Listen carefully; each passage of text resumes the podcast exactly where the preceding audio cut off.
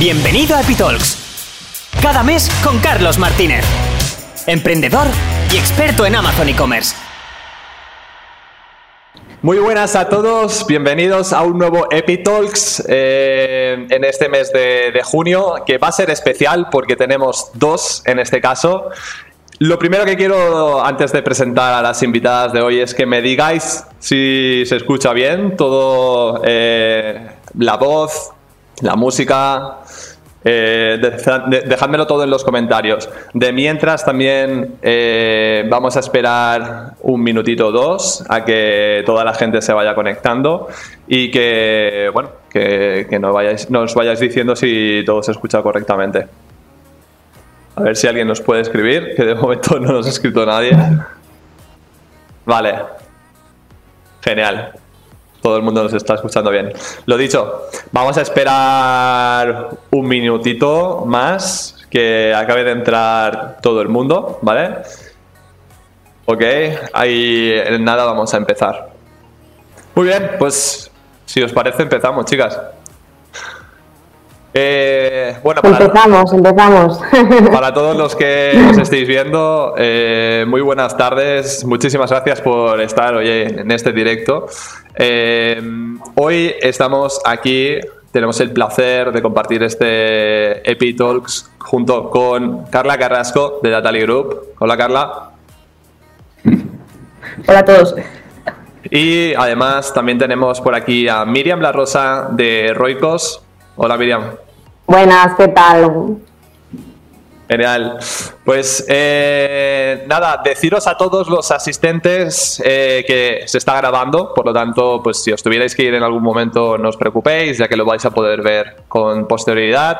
Deciros también que por aquí arriba tenemos el hashtag de hoy, eh, es EpiTalksOSS de One Stop Shop y que es de lo que vamos a estar hablando, de la ventanilla única que entra en vigor el día 1 de julio y la verdad es que yo creo que nos está pillando a todos en pañales. Esto me recuerda un poco cuando todo entró en vigor lo de la RGPD o bueno, la ley de protección de datos nueva hace unos añitos que nos, nos pilló a todos también un poco en bragas.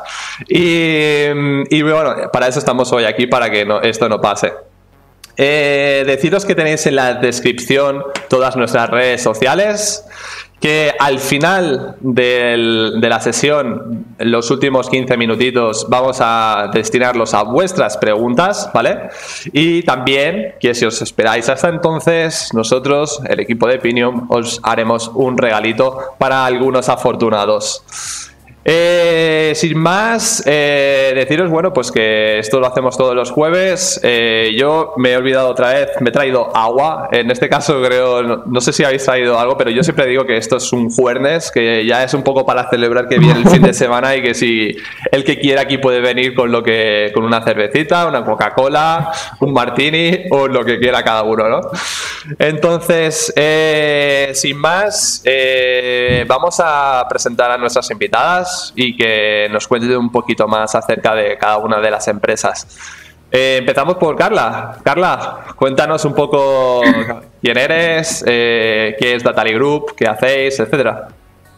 Buenas tardes a todos. Eh, yo soy Carla Carrasco, CEO y fundadora de Datali Group. Datali Group es una empresa especializada en asesoramiento financiero, contable y fiscal, eh, tanto a vendedores de Amazon como e-commerce y marketplace. Yo vengo del mundo tanto de la auditoría como del e-commerce. Eh, cuando empecé con el e-commerce fue donde empecé ya a tocar un poco el tema de Amazon y no fue hasta que me puse como vendedora en Amazon que empecé a desengranar todos estos paradigmas que tiene Amazon, todos estos informes escondidos que nadie acaba de entender y todos estos pequeños bullets y champiñones que van saliendo de vez en cuando. Y nada, a raíz de esto pues me convertí un poco en experta en todo lo que tiene Amazon escondido y así estamos dando estos servicios a todos los clientes que, necesiten una mano en, en entender su cuenta de seller o de vendedor. Y yo creo que son muchísimos, porque hace una falta increíble un servicio como Datali. Yo siempre lo resumo como una gestoría 2.0, o una gestoría que entiende del mundo digital, porque aquí hay un gap increíble entre las gestorías tradicionales y en este caso eh, lo que ofrece Datali Group, porque esto se encuentra muy pocas veces. Una persona con background financiero que se meta a vender dentro del mundo de Amazon y que finalmente, eh, pues debido seguramente que a mucha gente que le venía con las dudas a nivel financiero, fiscal, contable, etcétera, pues que viera esa oportunidad de negocio y decidiera montar este, esta empresa. Eh, por otro lado tenemos a Miriam, Miriam La Rosa, eh, CEO de Roicos. Miriam, bueno, yo creo que aquí mucha gente ya te conoce por aquí, pero cuéntanos un poquito de ti, de, de Roicos. Genial, bueno, pues eh, primero de todo, gracias por invitarme a los Epitalks, un placer. Y nada, yo soy Miriam, como bien has dicho, CEO de Roicos. Roicos es una agencia especializada en Amazon, hace 5 o 6 años ya prácticamente que estamos, ayudando a marcas y fabricantes a posicionar sus productos en Amazon, tanto en cuentas de Seller Central como de Vendor Central.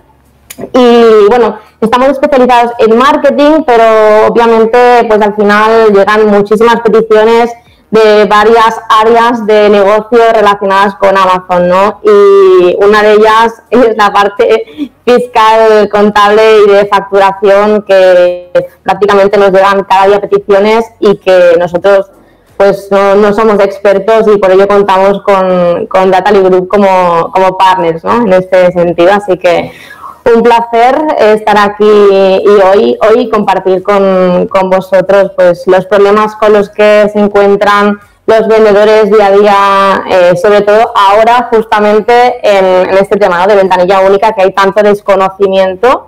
Y, bueno, eh, eso es un poco todo. Muy bien, muchísimas gracias Miriam. Y por último, pero no menos importante. Eh, yo soy Carlos Martínez, soy CEO de Pinium y que bueno, ya sabéis todos que somos un software que ayudamos a vendedores y agencias a incrementar los rendimientos y las ventas dentro de Amazon.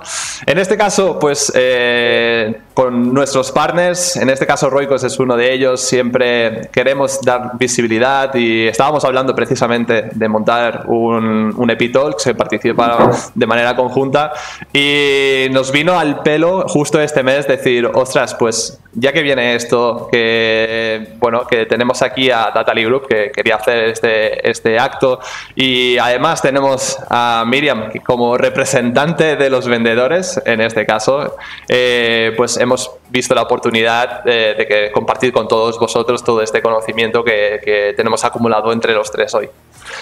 Entonces, eh, nada, sin más, yo creo que vamos a empezar con, el acto acerca de la ventanilla única y a mí me gustaría un poco empezar, eh, en este caso, eh, preguntándote, Carla, ¿cómo se hacía hasta ahora o cuál era la situación a nivel de un vendedor de Amazon a nivel tributario? ¿Qué es lo que tenía que hacer?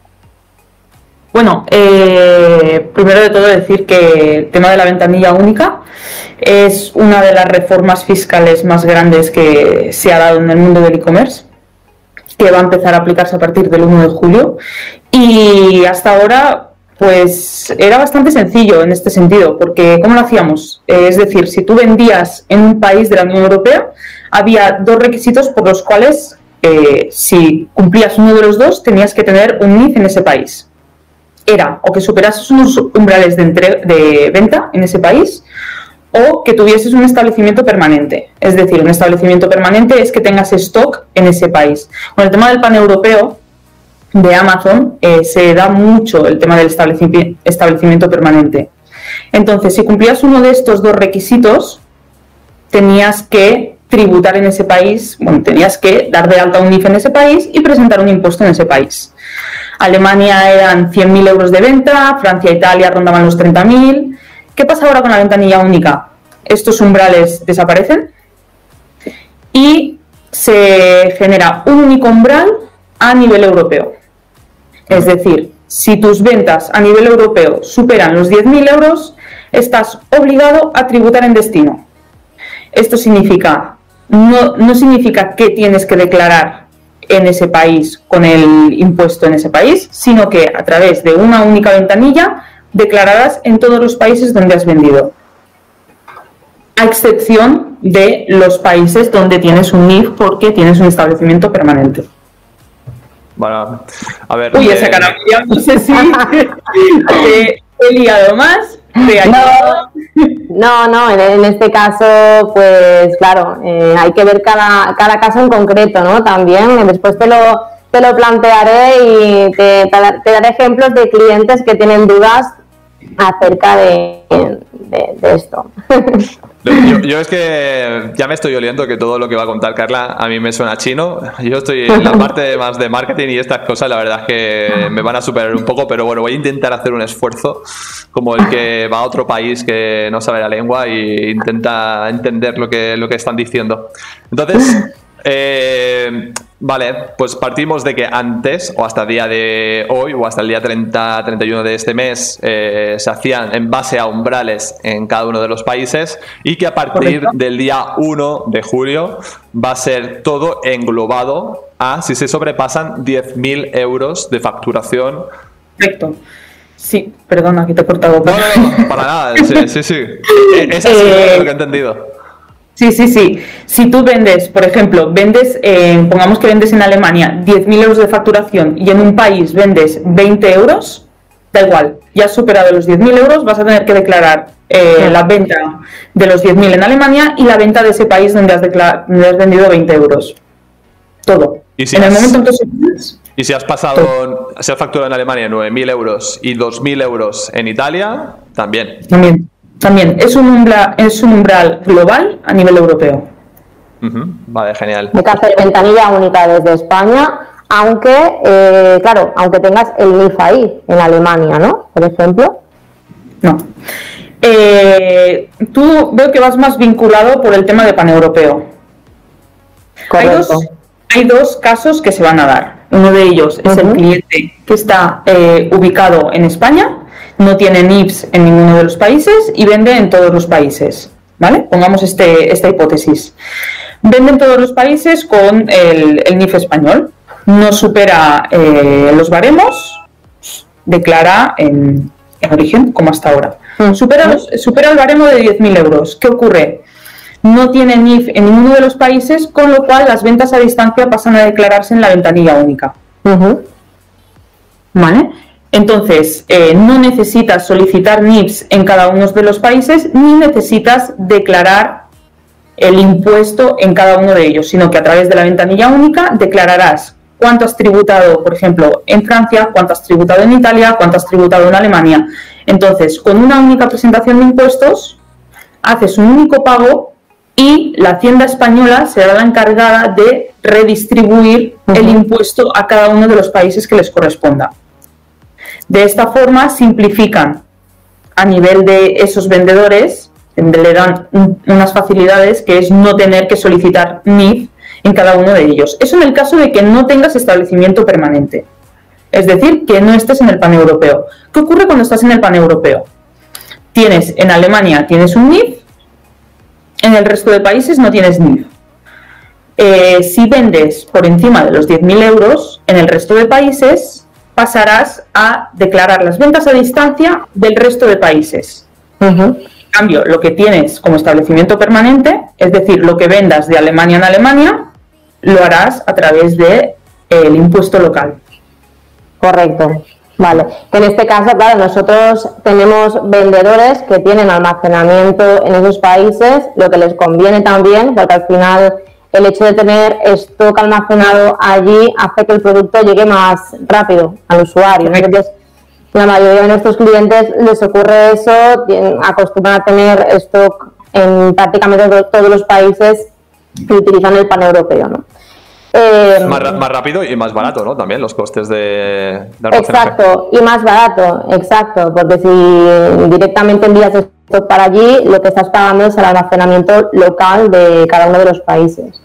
Eh, por el contrario, si, si vendes desde aquí, lo que pagas es la tarifa de venta logística internacional y, y es prácticamente el doble de lo, de lo- normal, ¿no? Que sirve para testear mercados, nos viene muy bien, ¿no? Muchas veces activar eh, todos los listings en todos los países, almacenar stock aquí en España y, testear a ver qué país está funcionando mejor. Pero claro, eh, en el momento en el que ya vemos que, bueno, que los costes son muy altos y que un país no está funcionando bien, es cuando enviamos stock para allá, para, para esos países. Correcto.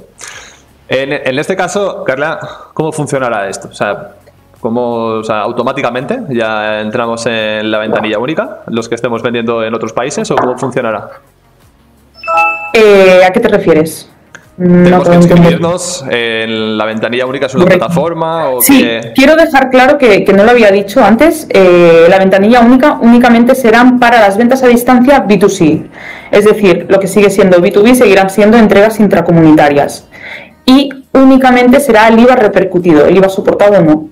Únicamente declararás las ventas que hayas realizado en esos países. Se me había olvidado decirlo y esto es un punto bastante importante. Sí. Eh, ¿Qué me habías preguntado, Carlos? que ¿Cómo funcionará cómo funcionará lo de la ventanilla única a partir de ahora? ¿Qué, tienen que hacer los vendedores para entrar en este nuevo régimen? Vale, pues mira, eh, hay que tener en cuenta varias cosas. Eh, todos los vendedores que hayan superado las ventas de los 10.000 euros en otros países donde no, están establecidos, en 2020 o el primer trimestre de 2021 deberán inscribirse en la ventanilla única a través del modelo 035 hasta ahora no, hemos conseguido ver que esté abierto en ningún lado todavía la inscripción a la ventanilla única a nivel de España, con lo cual eh, creo que nos vamos a tener que esperar al último día, a última hora. Porque quedaba poquito, ¿no? Me parece que era final de, 25. Sí, pero me, me pareció ver en, en, un webinar de Amazon que hablaban del día 25 como fechas clave para había unos formularios, ¿no? Por ahí me parece que había que... Pero no, hemos visto nada que, que podamos inscribirnos ni nada. Luego también, todos los vendedores que ya estén inscritos en el MOS, que es la mini ventanilla única que la hayan estado utilizando hasta ahora, y no quieren estar en la ventanilla única, deben de darse de baja antes, como máximo, el 16 de este mes, porque si no, automáticamente pasarán a estar en la ventanilla única. Vale. El boss, no, lo he escuchado en mi vida. Yo tampoco, es la primera vez. Eh, eh, pero, entonces ya existía una especie de ventanilla única. Una mini ventanilla única, sí. Vale. claro, ¿en qué consistía? punto aparte. Punto aparte, ¿no? Vale, vale, vale. no, no salgamos ahora. es, como un hermano de la ventanilla única. Vale, perfecto. Eh, vale, entonces se dan de alta en el 035, ¿no? Eh, Correcto, eh, se dan de alta en el 035. Si no quieren estar en la ventanilla única, se dan de baja con el 034 antes del 16 de este mes. Vale. ¿Y si no? Vale, una vez dado de alta en el 035, las presentaciones de la ventanilla única serán trimestrales, con lo cual irán a nivel, igual que las presentaciones españolas, trimestral. Una vez pasado el trimestre, tienes un mes hasta el 31 del mes siguiente para hacer la declaración. No es hasta el día 15 ni hasta el día, bueno, no es hasta el día 20 del mes siguiente, sino que tienes un poco más de margen, que es hasta el día 30 o 31. Vale. Pero en caso entonces de que no te des de alta antes del día 16, eh, te tienes que esperar, ¿no? No, de, antes del día 1, 25. ¿Te tienes que esperar? ¿A qué te refieres? Ah, para poder darte de alta, antes de que si se pasa el plazo para poder eh, dar de alta ahora del día 16? No, no está abierto ¿eh? todavía.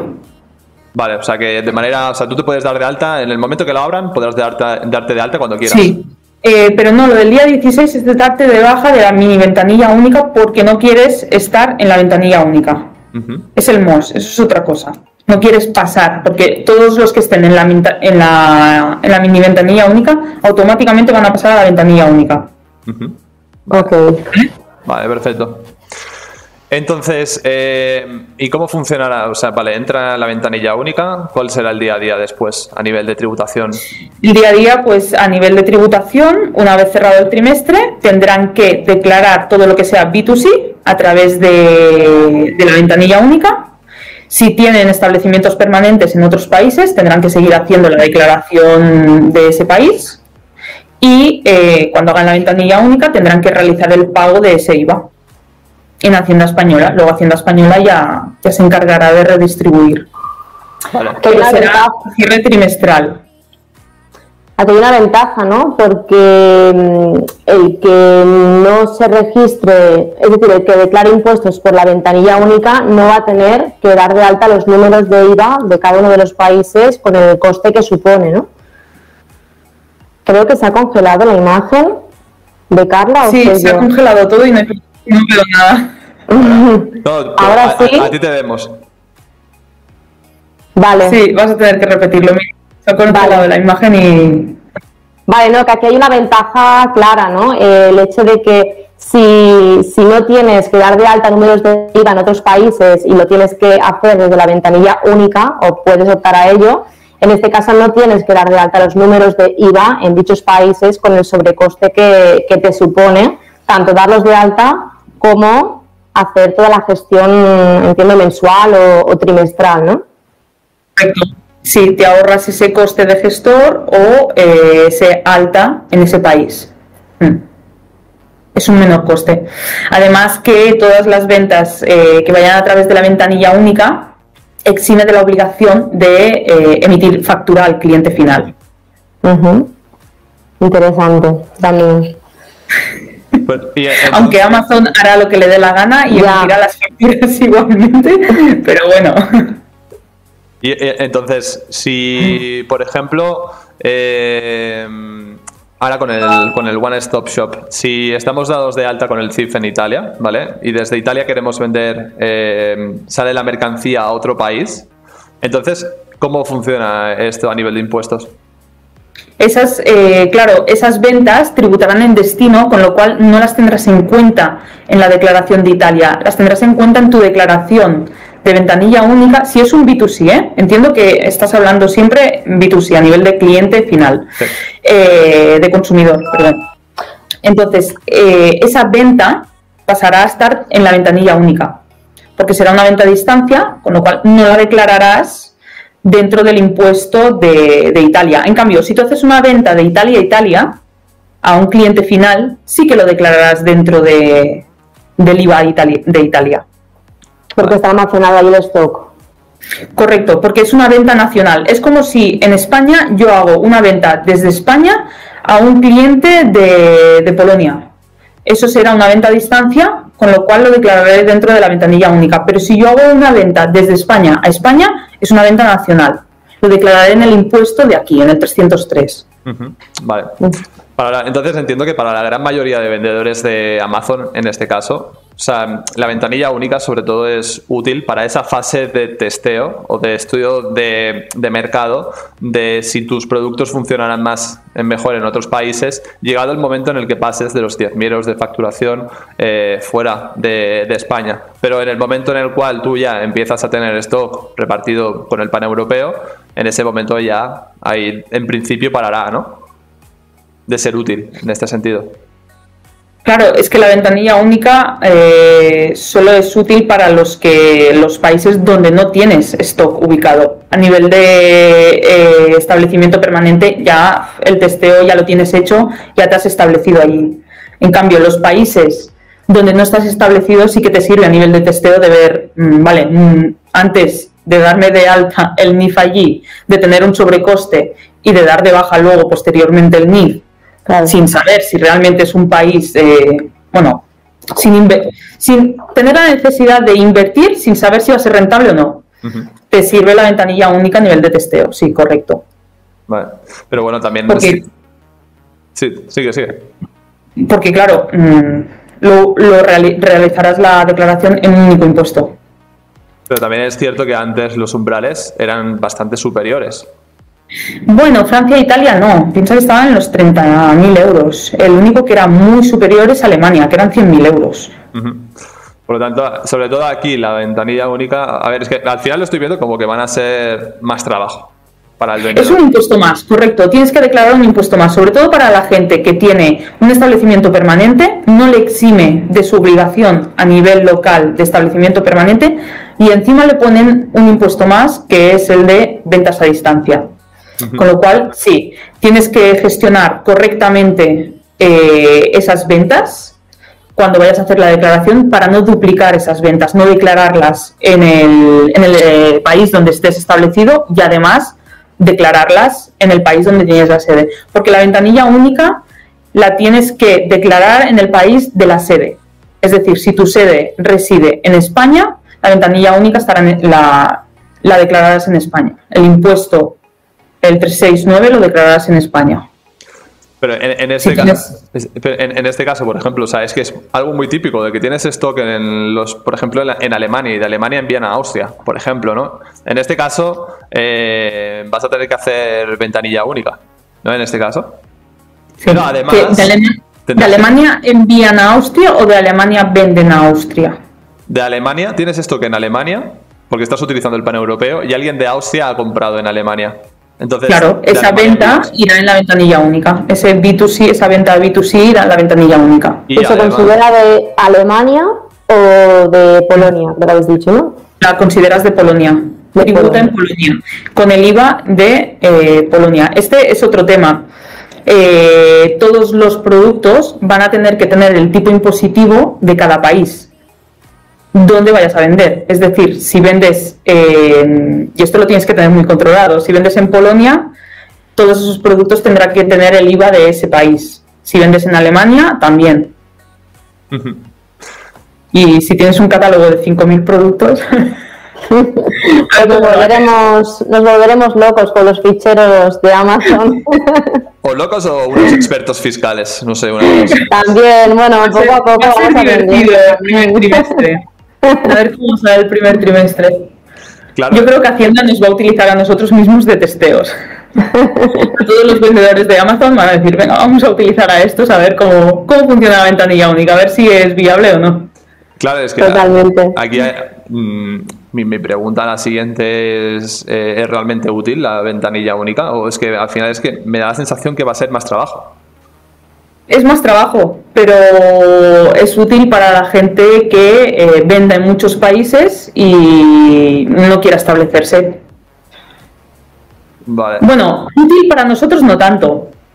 Eh, si analizas bien todos los comentarios de la agencia tributaria y todo, es para que haya más transparencia a nivel europeo y eh, que se lleve a cabo correctamente la recaudación de impuestos. Ah, eso sí, o sea, el que se Porque hasta ahora, al no haber transparencia y no haber comunicación, eh, podían eximirse de las obligaciones tributarias en algunos países.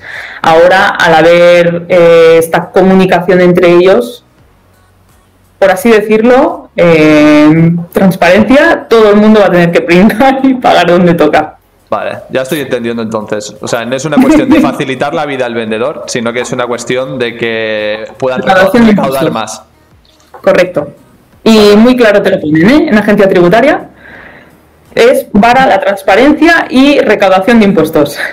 Fantástico, vale. Pues eh, nada, como siempre, pues eh, los autónomos y empresarios aquí a rescatar los países y las economías.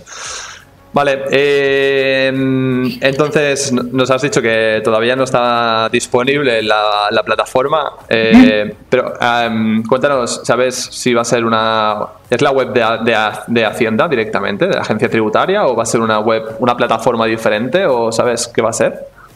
Pues ahí la verdad es que eh, me pillas un poco desprevenida, porque he estado mirando, no encuentro nada, sí que sé que se va a presentar el 369 Estamos todos un poco, mm, algunos dicen que va a ser una plataforma, si te pones a buscar en Hacienda no saben darte una respuesta, de hecho si los llamas, les hablas de la ventanilla única, hay veces que te dicen que es eso, no tienen ni idea. Y mirando, mirando, eh, se va a tener que presentar el 369, que es el impuesto donde vas a declarar en cada país donde hay que tributar ese impuesto, donde hay que declararlo, donde hay que pagarlo. Fuera de aquí, mm, no te sé decir. Vale. Yo tengo una pregunta. En este caso, en el, caso de que hagamos ventanilla única, claro, normalmente si no haces ventanilla única, das de alta números de IVA en cada país, tienen una numeración específica para cada país. En el caso de ventanilla única, ¿es una única numeración o una para cada país? Ahora es a través del NIF español. Vale y reflejarás eh, pues eso por países no las cantidades sí no sé si saldrá si el, en cada una de las líneas donde tengas que informar tendrás que poner eh, España, ahí España, Alemania, Francia o, tendrá, o te dará un número de referencia por, por NIF. Eso no lo sé, no, no he podido ver el todavía. Lo que sí, que todas estas operaciones que se declaren en la ventanilla única se van a tener que seguir declarando en el 303 a nivel informativo, en la, en la casilla 61. Ok. Vale, em, no sé si hay alguna otra cosa. Antes de pasar a las preguntas y también darle el paso a, Miriam en este caso, eh, no sé si hay alguna otra cosa más que puedas aportar a los vendedores acerca de la ventanilla única. Mm, bueno, a modo de resumen, lo que me gustaría decir, que a mí me ha costado bastante entenderlo también, que hasta que no le he dado 50 vueltas no he entendido, es que en el pan europeo eh, puede haber un híbrido. Es decir, que la gran mayoría va a estar en híbrido. Eh, declaración en establecimientos permanentes más ventanilla única. ¿Vale? Sobre todo eso, que quede bastante claro. Claro, es decir, de los países en los que no se va a tener almacenamiento, se va a declarar por ventanilla única. Correcto, todo, todo lo que sea venta B2C, eh, venta a distancia, va a tener que estar declarado en la ventanilla única o en un lado o en otro, pero se van a tener que declarar esas ventas. Y luego también importante lo del tema del tipo impositivo de cada uno de los países donde vas a vender. Vale. Perfecto. Bueno, creo que vas a tener bueno, mucho y, Perdón, y otra cosa que eh, el tema de la... Se elimina la exención del IVA, que lo tengo apuntado por aquí, como no, tendría que haber puesto un posit ahí, que se elimina la exención del IVA a la importación. Hasta ahora podías importar, eh, podías importar productos hasta 22 euros, pero eh, y sin pagar IVA en aduanas, ahora no desaparece este máximo de los 22 euros y todo lo que importes va a haber que pagar IVA en aduanas. Hostia, entonces se le acaba el chollo a los chinos. Se, se les acaba el chollo. pues mira, algo positivo teníamos que sacar de todo esto, ¿no? Por eso han quitado el tema de la, de la, ex, de, de la extensión del IVA de importación porque no era competitivo el que transmitieran al, cliente final, por así decirlo, el IVA a pagar en aduanas. Yo creo que todavía, aún así, seguro que son tan espabilados y se la saben Algo que irán encontrando alguna cosa para seguir de la Algo encontrarán para, para, no pagar ese IVA. Bueno, de hecho, eh, una de las cosas que están haciendo es valor, eh, declarar el valor eh, inferior en aduanas declaran un valor bastante bajo en aduanas y pagas en base a ese valor y luego no te cuadran los números, pero bueno, tú has pagado por un valor inferior. Me imagino que había muchos artículos de 21 euros, ¿no? sí. Probablemente, lo han detectado fácilmente eso. En este caso, pues eh, última pregunta que, yo, tengo antes de dejar aquí a, Miriam eh, sería ¿en qué puede ayudar Datali? Que bueno, se me está viniendo muchas cosas a la cabeza, pero ¿en qué puede ayudar Datali Group a los vendedores de Amazon Marketplaces y vendedores de digital online en general? Bueno, eh, pues primero a solventar todas las dudas que tengan a nivel particular de cada, de cada caso y luego pues con las declaraciones de todo el tema de Amazon, cómo va a informar Amazon de todas estas ventas, sobre quién recaerá esa responsabilidad, que esto ya hemos ido viendo cómo, cómo lo va a plasmar Amazon en sus informes y luego poder extraer de una forma sencilla esos valores, es decir, no duplicar esas ventas que sean B2C eh, y declararlas por duplicado, tanto en el país donde estás establecido como en los países en los que no. Vale, pues eh, ya sabéis, si queréis pagar menos impuestos, contactar con. contactar. en este caso diré que si queréis pagar los impuestos correctamente, contactar con, con Datally Group, con Carla Carrasco, que la podéis encontrar por en su web o en LinkedIn o, donde sea. Si contactáis con nosotros, ya os pondremos en contacto con ella también. muy bien, eh, recuerdo, ir haciendo preguntas que al final eh, se las vamos a lanzar a Carla en este caso, ¿vale? Yo tengo que deciros que en este punto es donde os doy mi regalito, igual que hago en todos los Epitalks, y en este caso caso, el regalito, como siempre, que lo tenéis por aquí arriba, es un código de descuento del 50% durante tres meses para nuestro plan Guru, pero que solamente se lo vamos a dar a los 10 primeros a los 10 primeros más rápidos en canjear ese código a través de, su usuario dentro de Pinium, lo van a poder, van a poder beneficiarse de, ello. Lo dejo por aquí y vamos a pasar a las preguntas. Doy como representante de los vendedores oficial en este caso, eh, Miriam La Rosa, le dejo pues que tú misma empieces con las preguntitas. Bueno, en este caso, poco a poco hemos ido resolviendo todas las preguntas en la conversación que hemos tenido. Eh, me, queda, me queda alguna que tenía pendiente de, nuestros clientes que nos han hecho y seguro que por ahí están entrando también preguntas eh, de ellos, ¿vale? Que también están presentes hoy, que estaban muy interesados en, en conocer cómo iba a funcionar.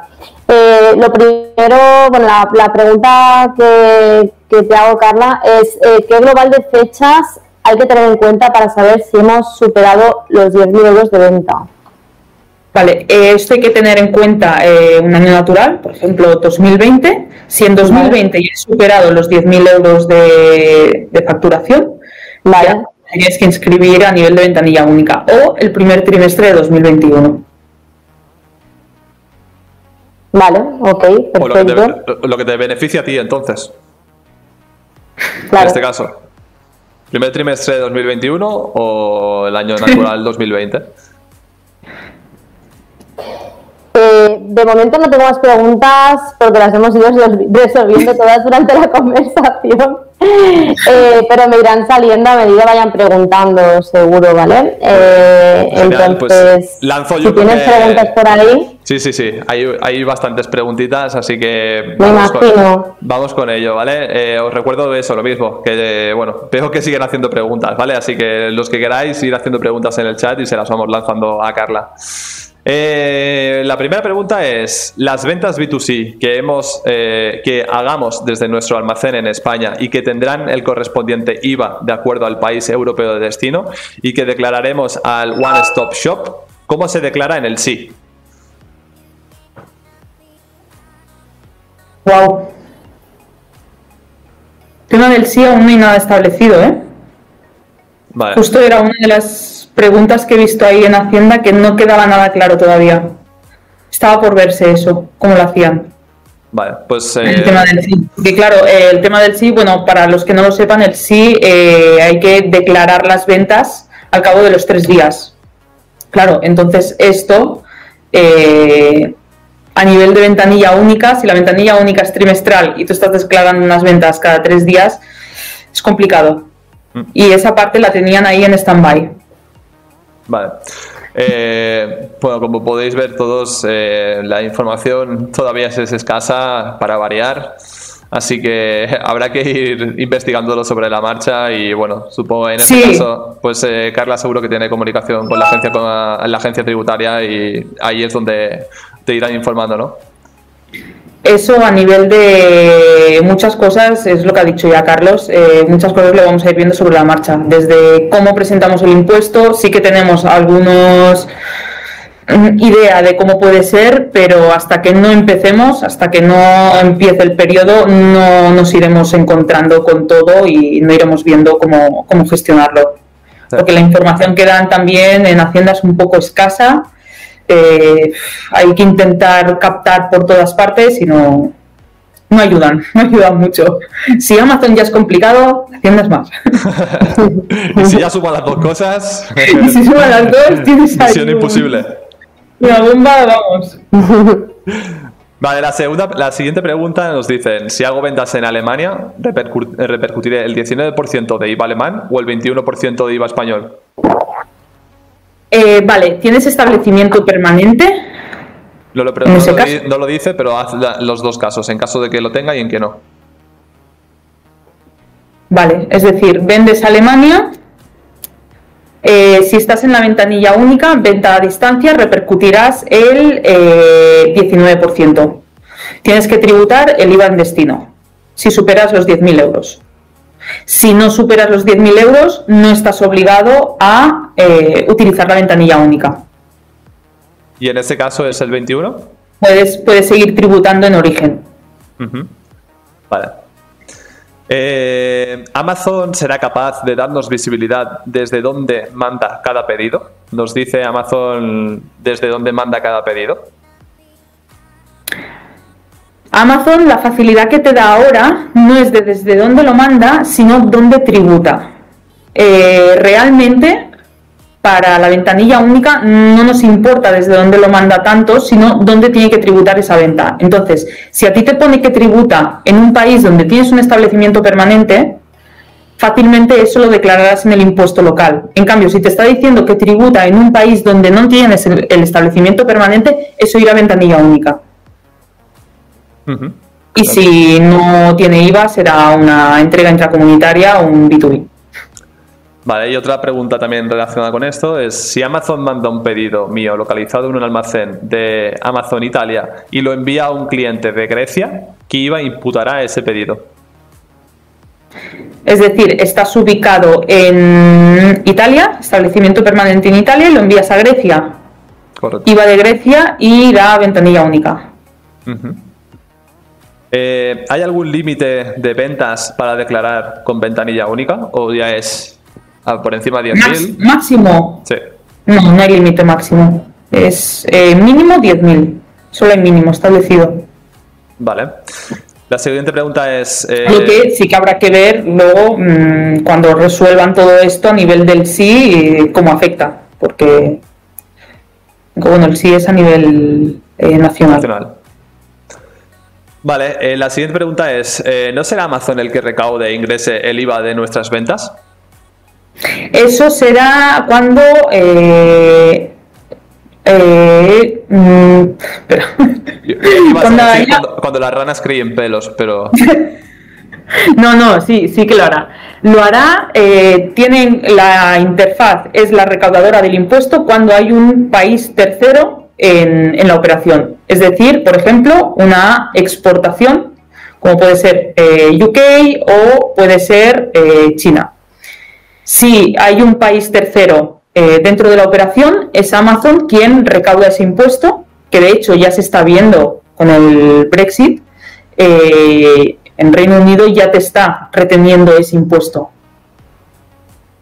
porque eh, todos los países terceros quedan fuera de la ventanilla única. Son exportaciones, no son ventas a distancia. Se consideran exportaciones. Genial. Luego nos preguntan, ¿lo que se declara en el One Stop Shop se declara en el 303, casilla 61 y, y en el sí? No sé si lo sabes Esto- específicamente. Esto, lo del 303, eh, la casilla 61, sí, lo del sí, mm, no sé a qué se refiere. No, no han especificado. Vale. eh, El problema es que en el sí, es lo que te digo, en el sí declaras las ventas cada tres días. No sé cómo afectará la, la ventanilla única a nivel del sí. Vale. Veo muchas preguntas de esto del, del sí. A ver si Hacienda eh, se espabila en esto porque... Yo creo que va a dar para otro webinar, ¿no? Sí. Eh, vale, a ver, la siguiente nos dicen, si hemos pagado IVA al importar de, en España y el de las ventas lo pagamos en cada país, ¿cómo vamos a recuperar el IVA pagado al importar la mercancía? Yo creo que esa- no sé si ha hecho un lío el B2B y el B2C en este caso. Pues está hablando de importar mercancía. ¿Lo puedes repetir?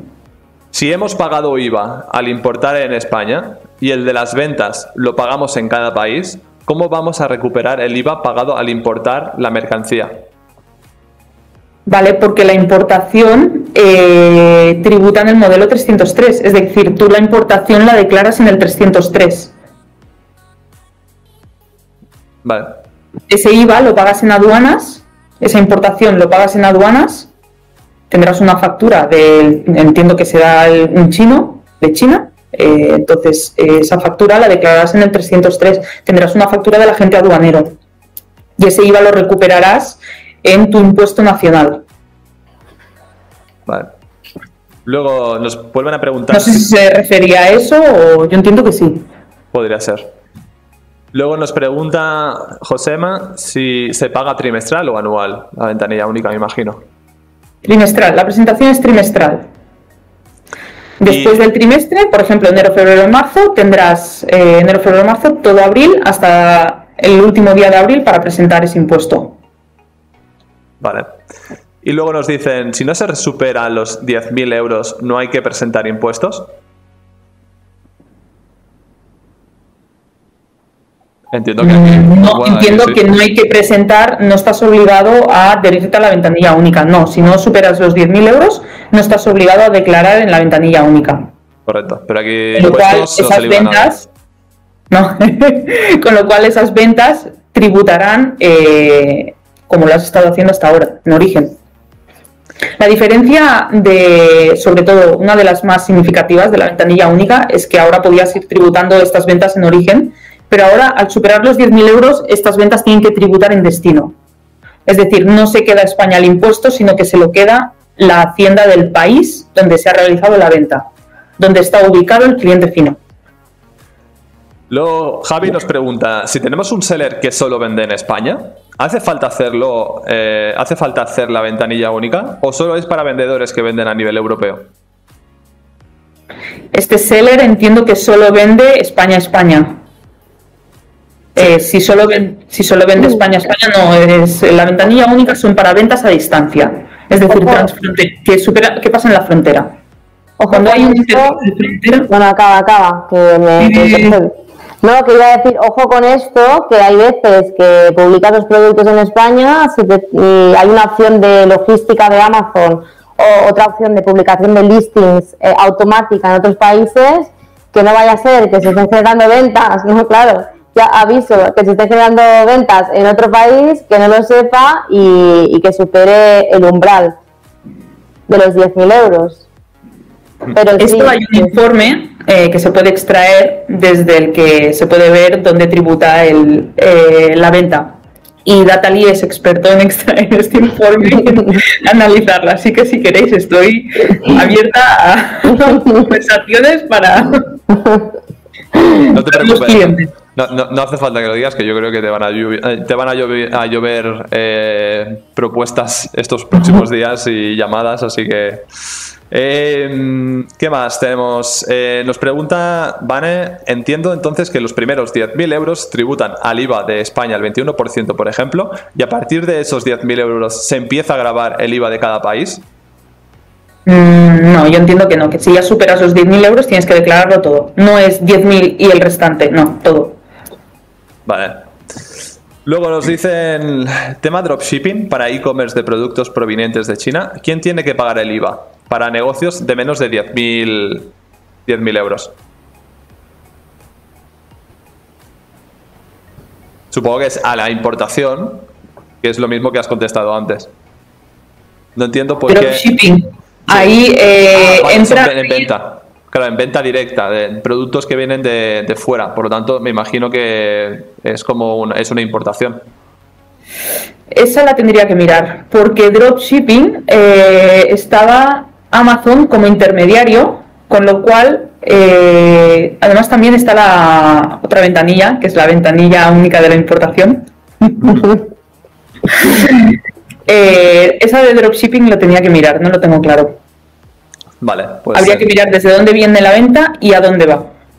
Perfecto, pues en este caso poneros en contacto con Carla y os lo contestará próximamente. Aún así, me lo voy a apuntar, ¿eh? Dropshipping. Vale. Eh, luego nos, nos dicen un ejemplo. Movemos stock de España a Alemania. ¿Tenemos que hacer una factura de este movimiento de stock y reflejarlo en el 303? Mm, movimiento de stock, eh, esto significa, pero esto es con el pan europeo.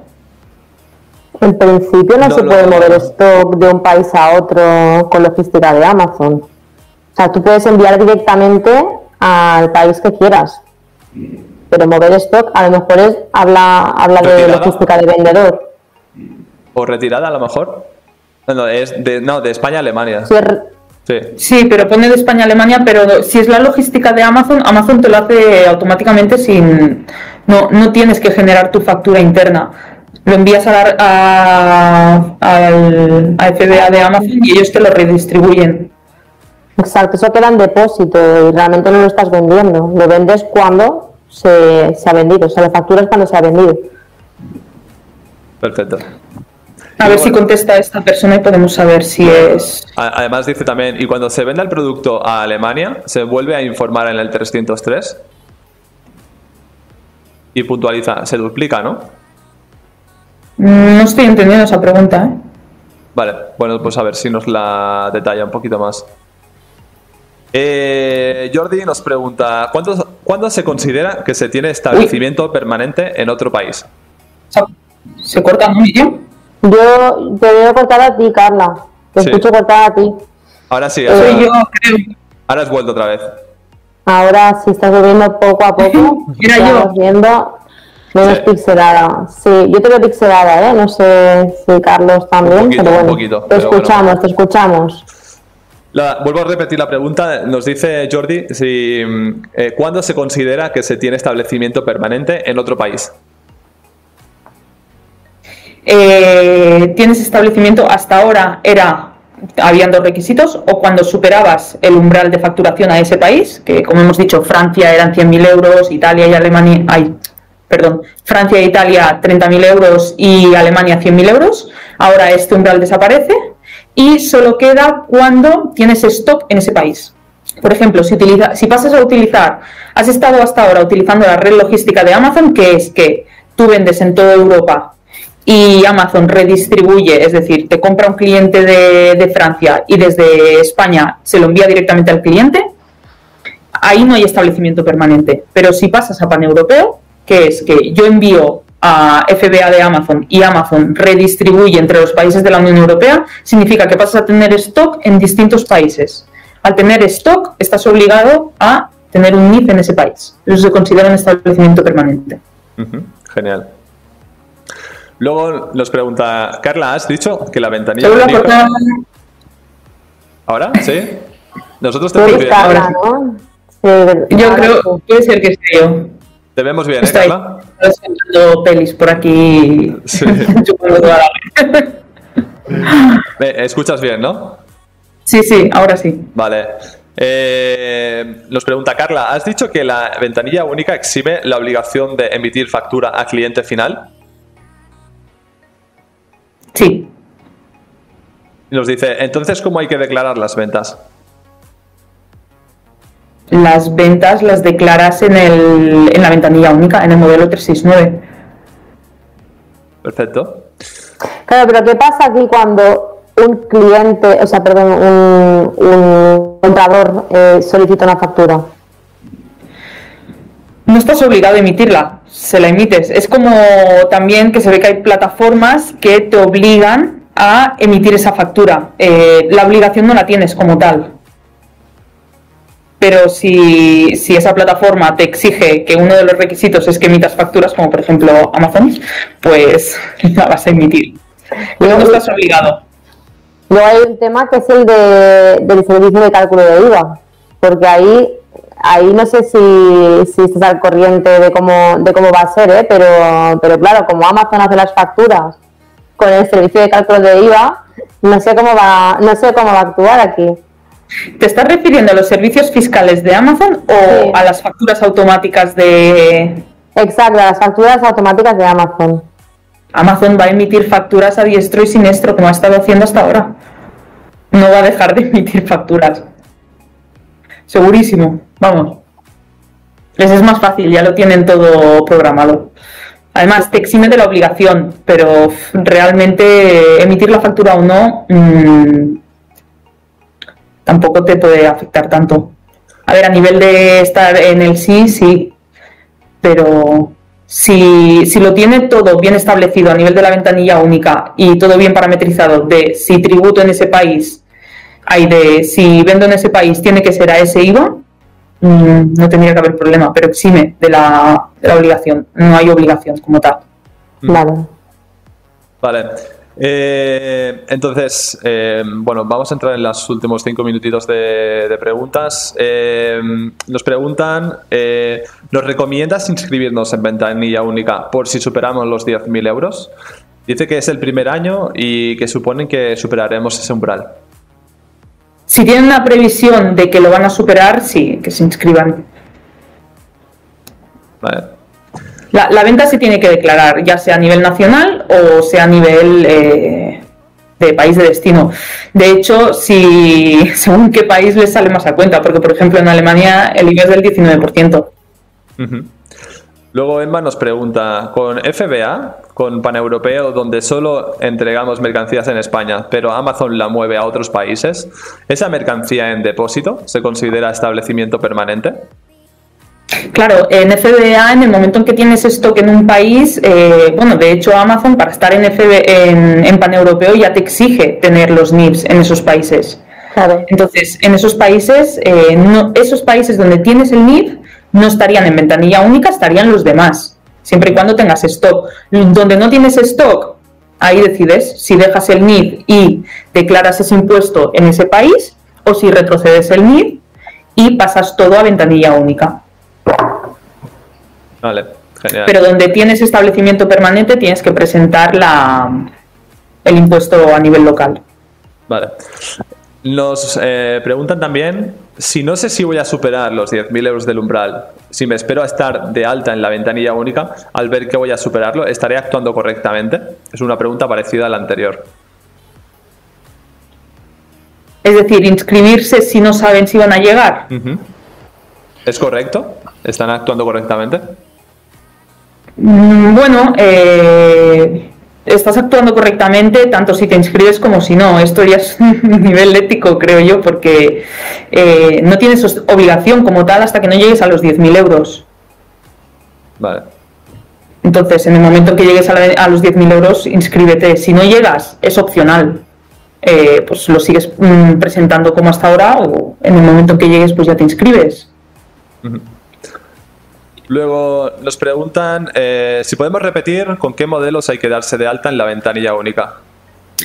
Eh, para darse de alta es el 035, baja del MOS es el 034 y el modelo que habrá que presentar será el 369. Vale, y entonces nos dicen, eh, ¿esas ventas se declaran en el 303 o es un modelo diferente en Hacienda? Esas ventas se declararán en el 303 en la casilla 61, que es informativa es en la segunda hoja y ahí habrá que declarar, donde declaras las, exportaciones y las, eh, las entregas intracomunitarias, ahí abajo también hay que declarar todo lo que se declare en la ventanilla única, en las ventas a distancia. Vale. La, pregunta que antes nos han hecho, eh, nos han hecho una apreciación, la de, eh, antes la pregunta era, movemos stock de España a Alemania, ¿tenemos que hacer una factura de este movimiento de stock y reflejarlo en el 303? Nos ha dicho que eh, es sin Amazon. O sea, que mueven stock de España a, su establecimiento permanente de Alemania. Eh, dice, esto genera venta en consigna. ¿Se indica en 303 el valor de esta mercancía que se mueve en consigna? Si se declara en el 303, eh,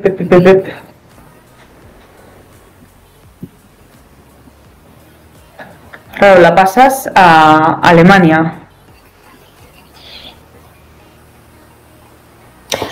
Pero esto es como Amazon, ¿no? En Amazon envías esto a, un almacén de, un país y ahí no tienes que declarar nada, es cuando se factura. es lo mismo. Debe ser, lo la declaras en el momento en que vendes, es decir, en el momento en que desde Alemania vendas a un cliente, eh, eso es lo que tendrás que declarar. Si nos hacen ventas, no se declara nada. No, entiendo que no. Vale. Y entonces dice, y cuando se venda algo de lo que tenemos en consigna en Alemania, lo movemos, lo volvemos a informar en el 303 cuando se genera la venta. Mm, no, Alemania, Alemania es, eh, si tienen establecimiento permanente, Alemania, Alemania es eh, local. Es decir, lo declaran en el impuesto local, pero no en el 303, lo declaran en... En, el alemán, ¿no? De Alemania, correcto. Eh, Vale. Eh, aquí siguen haciendo preguntas. Si nos falta un minuto. Eh, vale, la última nos dicen. A ver. Uy, estoy viendo varias vamos a tener que hacer otro otro, otro Epitalks. Seguro. Porque estoy viendo un montón de preguntas más que, que nos están haciendo. Eh, y si no, si tenéis mucha prisa, porque falta muy poco tiempo para que todo esto entre en vigor, eh, os invito a que contactéis directamente con, con Carla de Dataly Group, datalygroup.com, y que os va a atender y os va a resolver todas las dudas que tengáis, os van a ayudar a hacer todas las inscripciones que tengáis que hacer, todo el día a día, todas estas cosas eh, os van a ir ayudando. Por lo tanto, eh, lo dejamos en este, en este punto, en este caso, ya son las seis, ya hemos robado demasiado tiempo de, Carla y de Miriam. Eh, nada, simplemente deciros lo que os he dicho. Si necesitáis más información acerca de ventanilla única o temas tributarios, contables o lo que sea, contactar con Carla. Si necesitáis ayuda para incrementar vuestras ventas, eh, subir catálogos o cualquier otra cosa, contactar con Miriam. Es una de las mayores expertas en Amazon en, en toda España. Y la verdad es que nada más. Eh, Voy a informar, eso sí, que tenemos ya el próximo eh, Epitalks, en este caso junto con Iñaki Mediavilla de la empresa Ritmo, que nos van a explicar de qué manera poder financiar vuestros negocios de e-commerce y eh, Amazon, etcétera, marketplaces, mm, de una manera alternativa, sin pasar por el banco y encima a revenue share, o sea, en base a, los, a las ventas que, se vayan a generar. Eh, sin más, eh, lo dicho, muchísimas gracias, Carla, Miriam, ha sido un placer. Un placer. Igualmente, muchas gracias por, por este webinar. Y, por el mal rato que me habéis hecho ya imagino que Hacienda no lo está haciendo pasar fácilmente a todos los que os dedicáis a esto. Están siendo momentos un poco complicados, así que también a los vendedores les decimos que tengan un poco de sensibilidad para los especialistas como vosotros, que, en este caso no lo pone fácil y menos aún si están metidos dentro de Amazon, que los cambios se hacen de la noche a la mañana y sin avisar. En este caso, pues también Miriam lo sabe de, sobra. Y, nosotros a nivel de, integraciones en el software, pues también nos pasa exactamente lo mismo. Nos lanzan una nueva API y nos dicen que la tenemos que tener integrada en, tres meses. Así de espléndido es, Amazon. Pero bien, eh, esto es algo de nuestro día a día que nos encanta y que lo hacemos con, muchísima pasión y, muchas ganas. Eh, a todos los que quedáis por aquí, deciros que por favor suscribiros, eh, darle a la campanita para recibir notificaciones cada vez que publicamos un nuevo vídeo, darle un buen like a este vídeo, apoyarlo de cara para poder seguir haciendo contenido y que os pueda aportar mucho valor a, todos los vendedores de Amazon eh, hispanohablantes y para poder llegar al máximo número de personas posibles. Eh, muchísimas gracias de nuevo. Y hasta aquí el Epitalks de hoy. Más novedades y contenido el próximo mes.